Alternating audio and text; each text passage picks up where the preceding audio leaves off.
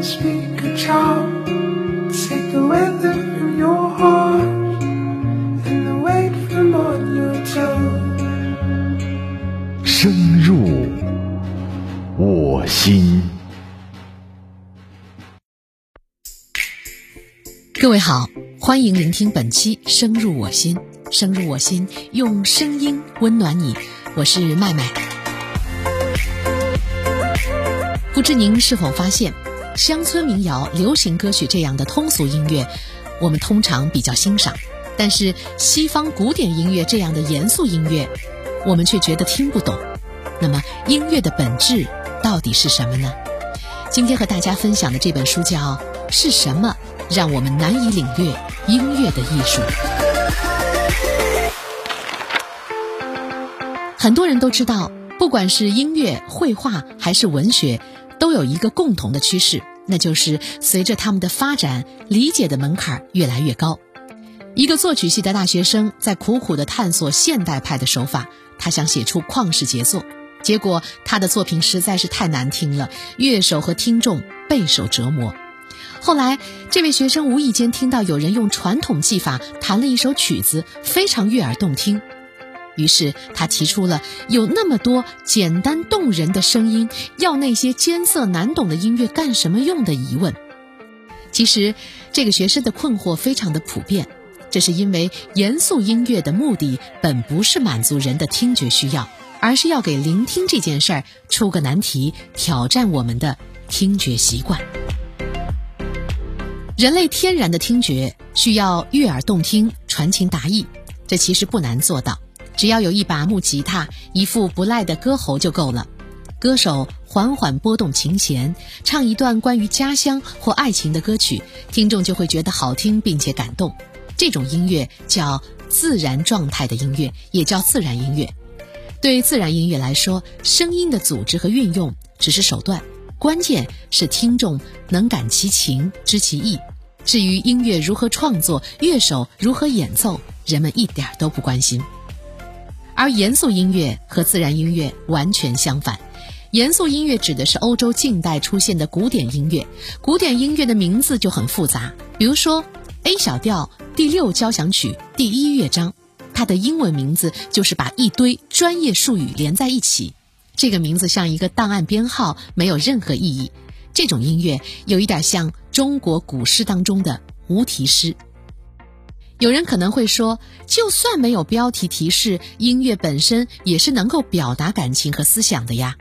没错，其实严肃音乐当中我们能够感觉到，但是这不是严肃音乐的本意，而是它的副产品。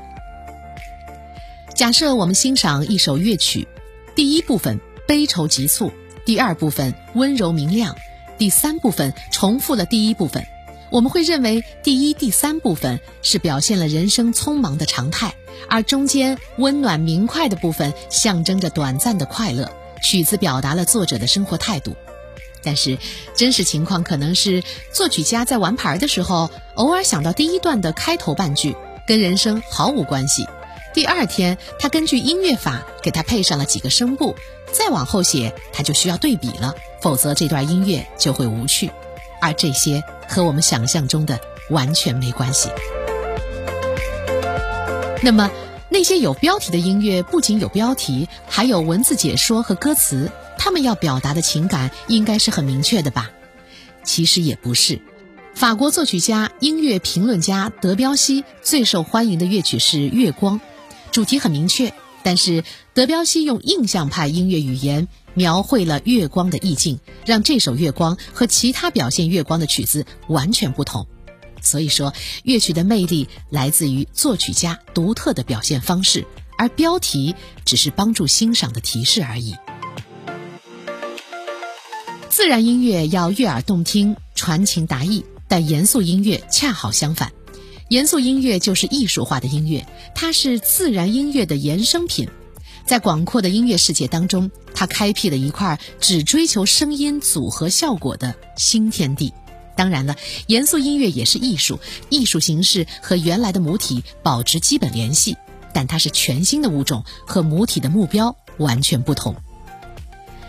记得小时候的音乐课，老师会告诉我们乐曲要表达什么，比如说，我们在听《命运交响曲》的时候，它是贝多芬向命运发出的呼喊，里面有激烈的情绪和内心的挣扎。而《梁祝》的主题呢是爱情，开始的长笛奏出的旋律呈现的是春光明媚的景象。在听的过程当中，老师还会提醒我们，每一段旋律描绘了什么样的情绪，讲述了怎样的故事。其实，很多艺术理论家是说不清楚音乐的深度的。而不懂音乐的老大爷却可以感受到，深度是一种很难把控的感觉，需要你主动去关注它，为它费心，为它提着精气神。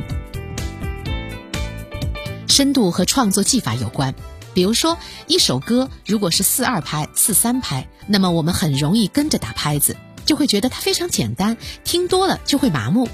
但如果乐曲的拍子更复杂，而且变来变去，我们就会觉得它很难，但是很容易被它吸引。最后，简单说一说乐感。我们每一个人生来都是有乐感的，不用刻意去训练。但是，欣赏严肃音乐需要培养另外一种乐感，和我们的听觉习惯相悖的乐感。